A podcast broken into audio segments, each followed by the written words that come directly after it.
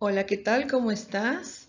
Soy la doctora Iracema Díaz Pino y en esta ocasión te traigo la clase de sentido del olfato dentro del tema de órganos de los sentidos. Empezamos. Bien, el sentido del olfato, eh, así como el sentido del gusto, son los dos tipos de sentidos que van a funcionar por medio de mecanismos químicos. O sea, eh, las sensaciones van a provenir de, los, de la interacción de moléculas con receptores olfatorios y gustativos, que en este caso son mecanismos químicos. Los impulsos nerviosos de ambos sentidos se van a propagar a una zona de nuestro cerebro llamado sistema límbico y también en otros centros de la corteza. Y es por ello que ciertos olores y ciertos sabores nos van a evocar o nos van a hacer despertar emociones intensas o evocar recuerdos. Por ejemplo, como está aquí en la imagen, pues el olor a las galletas que hacía tu abuelita cuando tú eras niño, o el olor del perfume de una persona, o cierta situación que te hace inevitablemente recordar algún evento de tu vida. La nariz, que es el lugar donde se van a encontrar los receptores olfatorios, va a comprender entre 10 a 100 millones de receptores especializados en el olfato. Y como vimos una sección ya, una parte que vimos en aparato respiratorio, que eh, en la lámina cribosa del etmoides, en el techo de la nariz, por ahí salían las, los receptores del epitelio olfatorio tiene un área aproximadamente de 5 centímetros cuadrados y ocupa la parte superior de nuestras fosas nasales y cubre la superficie inferior de la lámina cribosa del hueso llamado etmoides. La lámina cribosa es una lámina delgada multiperforada a manera de, de colador, por donde van a salir todos los nervios del epitelio olfatorio. El epitelio olfatorio, si te fijas, pues vamos a identificar primero estructuras. Esto que tú miras aquí más grueso, aquí está hecho grande, este es el bulbo olfatorio. Es ah, eh, una porción del primer nervio craneal, que es el bulbo olfatorio, ¿verdad? Entonces, aquí lo tenemos. Y este es esto que ves aquí como hueso, con trabéculas de tejido esponjoso y, tejido compacto de hueso. Esa es la lámina cribosa o multiperforada del hueso etmoides. Y por allí están saliendo las células receptoras. Entonces, el epitelio olfatorio va a constar de tres tipos de células. Número uno, los receptores olfatorios propiamente dichos, que son los que van a percibir el estímulo de estas partículas químicas y van a hacer la transducción del mensaje y lo van a llevar eh, a, convertirlo en un potencial de acción, el cual se va a ir por la vía olfatoria hasta la corteza cerebral especializada en descifrar el mensaje. Número dos, las células sustentaculares y las células basales que van a estar incluidas dándole protección a los receptores olfatorios. Bien, vamos a ver la primera de ellas que son el primer tipo de células son los receptores olfatorios. Aquí vamos a ver la imagen en este cuadrito, ahí está el epitelio olfatorio, Ahí está el bulbo olfatorio, ahí está la lámina cribosa del etmoides y por ahí sale el epitelio. En el techo de tu nariz. Vamos a hacer grande esa imagen y vamos a ver aquí. Esto que miras aquí como tejido esponjoso, efectivamente son trabéculas óseas Y estos agujeritos pues son las perforaciones que tiene la lámina cribosa del hueso etmoides. Aquí arriba está el bulbo y estos son los receptores olfatorios que están en este, en este dibujo pintados de color naranja. Son las células receptoras que vendrían siendo neuronas, también llamados receptores olfatorios. Este es el primer tipo. El segundo tipo, recuerda que era la célula de soporte o célula sustentacular, que en este caso es esta color azul grandotota. Y las que están en azul más clarito son las células basales. Entonces aquí están los tres tipos de células. Y aquí vemos una cuarta célula muy importante y grande que recibe el nombre de célula de Bowman, que es secretadora de moco y ahorita vamos a ver más adelante cuál es su función.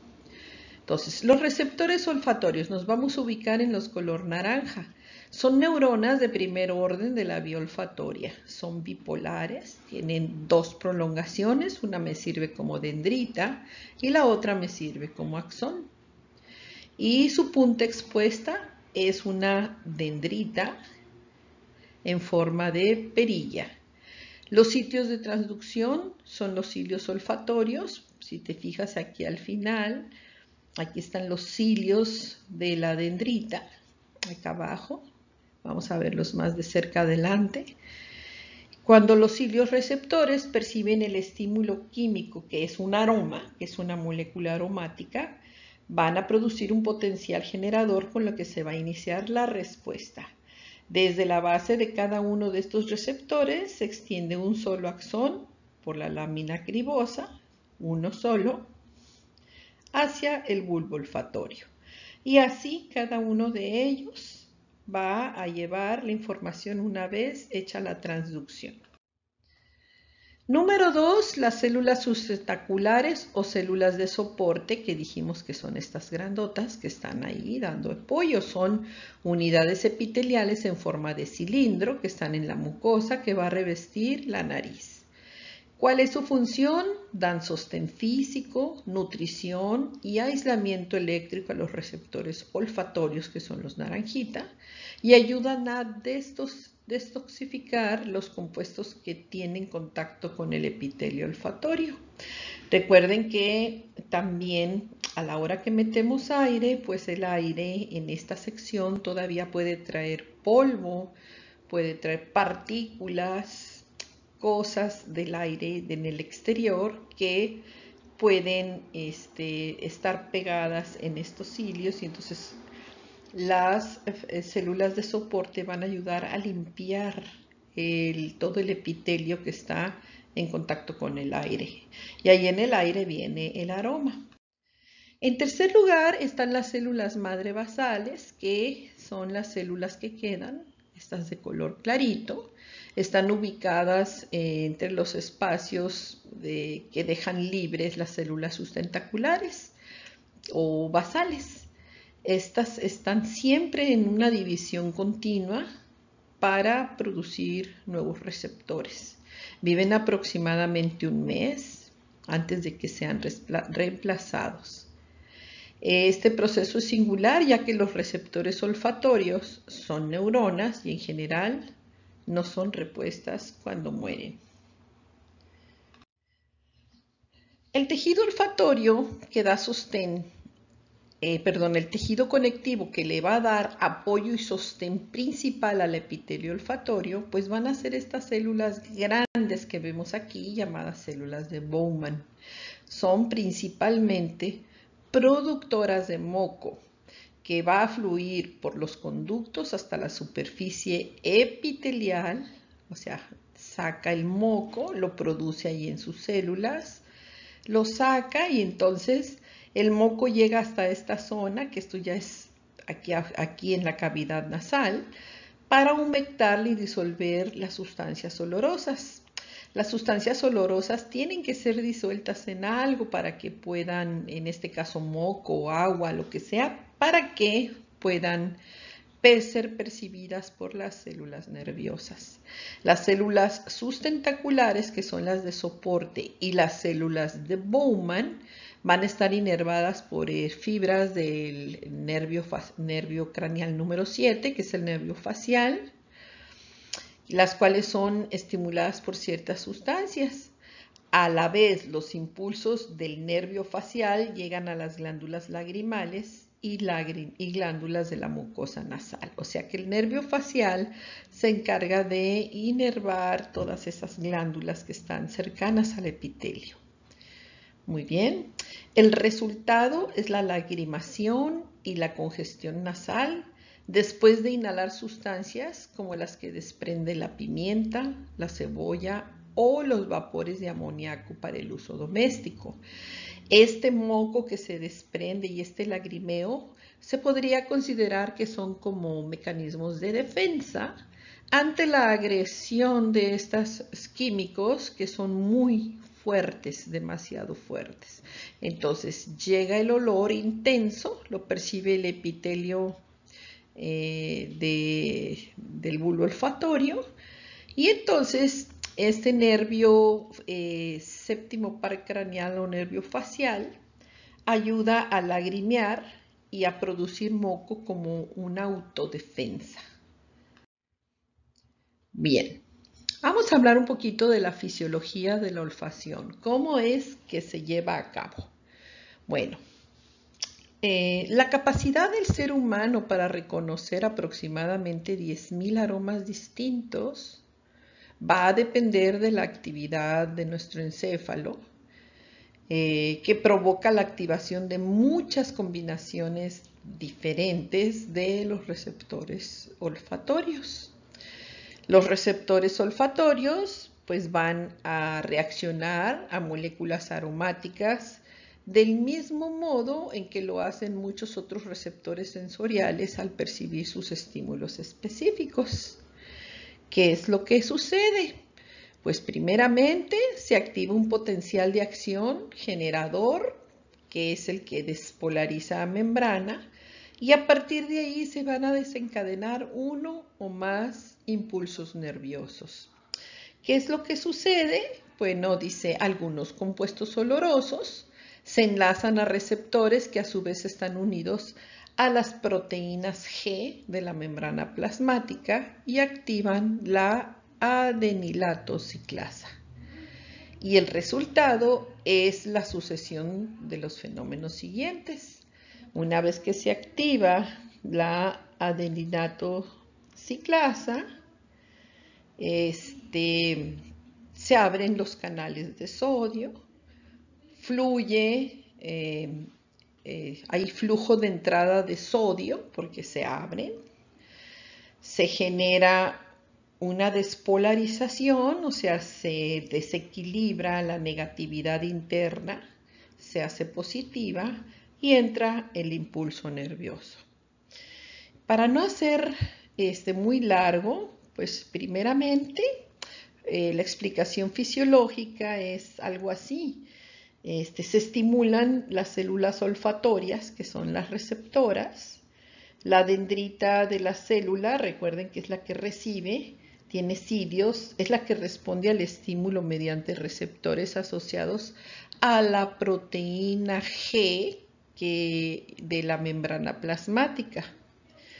Y entonces llega el olor y se queda en el moco del epitelio olfatorio.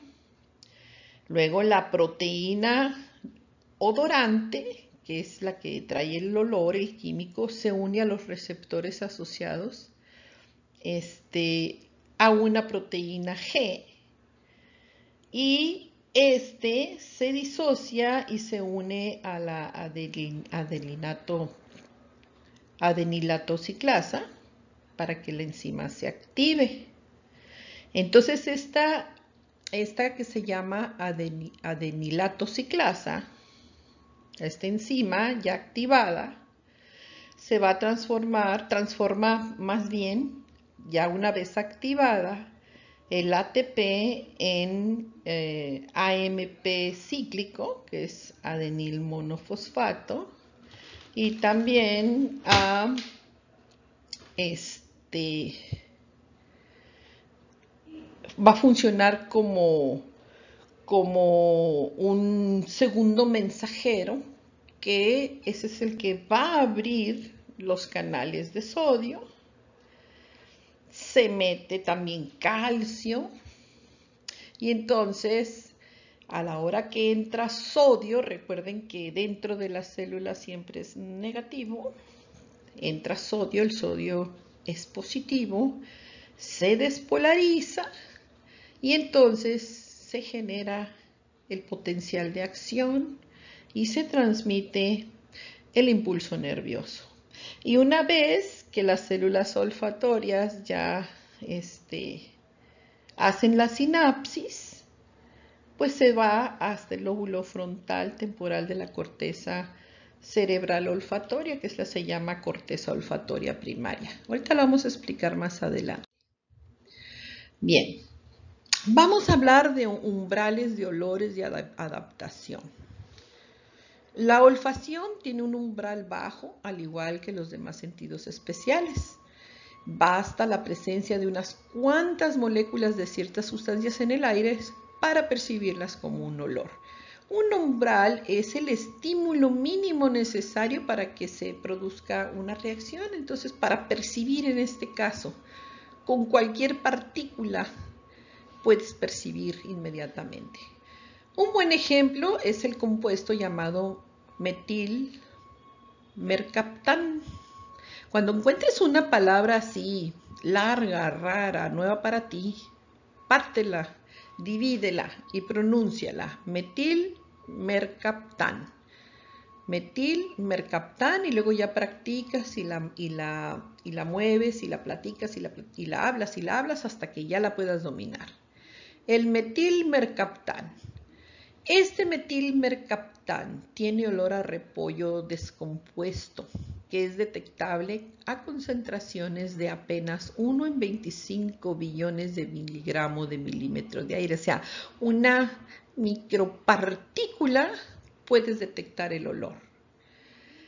Bueno, este metilmercaptán es muy importante y te voy a decir por qué. ¿Qué tiene que ver esta imagen? Este es un tanque de gas como el que utilizas para, para tu casa, para, para cocinar, para la estufa, para el boiler, para lo que tú quieras. Él está lleno de gas natural.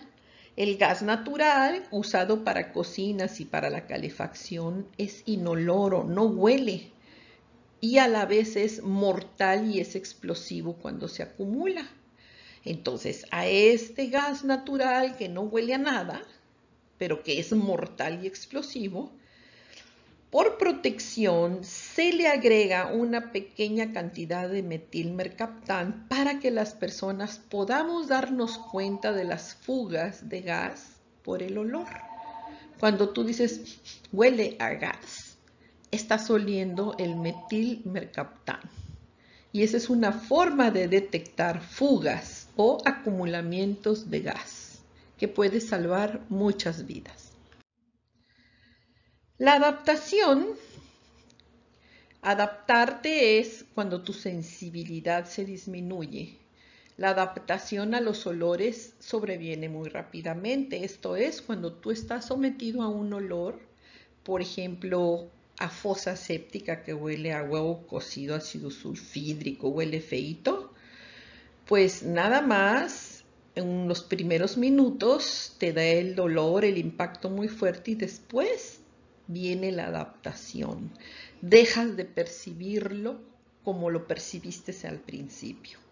Los receptores olfatorios realizan ajustes de casi 50% durante el primer segundo en cuanto te llega el olor y después despacito, hasta que ya dejas de percibirlo. En ocasiones ocurre insensibilidad completa a ciertos olores fuertes aproximadamente en un minuto. Se cree que ellos eh, implica algún tipo de proceso de adaptación en el sistema nervioso. Entonces también esto es una manera como de protección. Te adaptas al olor. Se saturan, se cansan, digamos, los receptores. pero en realidad lo que sucede es que se adaptan. Bien, vamos a hablar de la vía olfatoria. La vía olfatoria, vamos a ver la imagen, vamos a volver a eh, aquí al bulbo olfatorio, primer par craneal, atraviesan sus fibras nerviosas o epitelio olfatorio, la lámina cribosa del etmoides. Entonces aquí está. Esto es el bulbo olfatorio y estos son sus fibras que descienden. Este es el hueso. Entonces bajan y aquí ya queda el techo de tu nariz. Entonces vamos a ver cómo es por dentro el bulbo olfatorio y la fibra. Estamos viendo que aquí tienen unas estructuras que se llaman glomérulos. Esta es una neurona de segundo orden, pero estas son las neuronas de primer orden. Entonces, neurona de primer orden hace sinapsis con la de segundo y estas llevan hasta la corteza cerebral. Las neuronas de primer orden, aquí está su cuerpecito, su núcleo, aquí están las dendritas, estamos viendo y tiene sus cilios, captan el olor, el estímulo químico, lo llevan, hacen sinapsis con las, este es el axón, con las dendritas de la neurona de segundo orden y esta baja. Por la vía olfatoria llevan la transducción, ya llevan la chispa eléctrica, ya llevan el potencial de acción entonces, en ambos lados de la nariz, haces muy finos de axones sin mielina de los receptores olfatorios cruzan unos 20 agujeros olfatorios presentes en la lámina cribosa del etmoides. Aproximadamente 40 de estos haces se denominan en conjunto nervios olfatorios terminan en dos masas de sustancia gris que se llaman bulbos olfatorios. Entonces tenemos uno de cada lado y uno en cada fosa nasal. Están situados bajo los lóbulos frontales del cerebro y en sentido lateral a la apófisis cristagali del etmoides. Dentro de los bulbos olfatorios, las terminaciones axónicas de los receptores olfatorios. Estos son de aquí a aquí. Esta se llama neurona de primer orden, la que capta el químico con olor. Lo capta por las dendritas, lo lleva aquí. Y entonces estos axones forman sinapsis con las dendritas y el cuerpo de las neuronas de segundo orden de la vía olfatoria, que serían las de color rojo. Y ahí van con el mensaje. Entonces, neurona de primer orden es la que va de color mm, aquí negro. Se conectan en sinapsis con las de color rojo, que son las de segundo orden. Y por allí se van em, por la vía olfatoria y, forman las estructuras que se llaman glomérulos. Entonces, en la sinapsis de la neurona de primer orden con la de segundo orden forman los glomérulos. Los axones de las neuronas del bulbo olfatorio tienen una trayectoria posterior y forman lo que se llama la cintilla olfatoria que va hacia el área olfatoria central en el lóbulo temporal. En esta región de la corteza em, es parte del sistema límbico, o sea, esta zona, ahí, ahí es territorio del sistema límbico, para allá van, aquí está el epitelio olfatorio, hace todo este trayecto Aquí está, también es la corteza del olfato y del gusto. Entonces, debido a que muchos axones este, pasan por aquí, es, es que podemos evocar recuerdos gracias a los olores que percibimos, porque el sistema límbico se encarga de eso, de los recuerdos. Allí se integran los sueños y todo eso. Entonces, debido a que muchos axones de la cintilla olfatoria terminan en el área olfatoria lateral, a esta se le considera el área olfatoria primaria, donde se inicia la percepción consciente de los olores. En esta imagen estamos viendo que aquí está percibiéndose el olor, olor en esta flecha, aquí están estos cilios o pelitos, esta es la neurona de primer orden del epitelio, hace sinapsis con la de segundo, forma un glomérulo y por allí se va. Y entonces el caminito es este. Pero mientras tanto, aquí estamos viendo la lengua con sus papilas gustativas y terminan en el mismo lugar. Es por eso que si tú tienes perdido el olfato, el gusto tampoco lo vas a percibir. Eso es lo que está pasando ahorita con los síntomas de COVID-19, en donde el virus afecta el epitelio olfatorio y entonces se inflama toda esta zona, se afectan todos estos receptores, no percibes, no tienes olfato, entonces no percibes sabor. La existencia de conexiones con otras regiones del sistema límbico y el hipotálamo probablemente explique las respuestas emocionales y los recuerdos relacionados con los olores. Por ejemplo, la excitación sexual al oler un cierto perfume, la náusea ante la olfacción de un alimento que en alguna otra ocasión hizo que la persona enfermara gravemente, o el recuerdo de una experiencia de la niñez evocado por un olor, ¿verdad? Entonces, aquí estamos viendo en la imagen que está una persona que probablemente falleció y llega esta persona, huele la almohada y pues son el aroma de esta persona y le está haciendo que haga un recuerdo. Los recuerdos pues dolorosos, alegres. Por ejemplo, este es un recuerdo bonito, ¿no? Bien. Hasta aquí llegamos con la clase del eh, sistema del olfato dentro del tema de órganos de los sentidos. Aquí tengo eh, la bibliografía por si quieres aumentar tus conocimientos en autoestudio. Gracias por llegar hasta el final de la clase. Nos vemos en la próxima.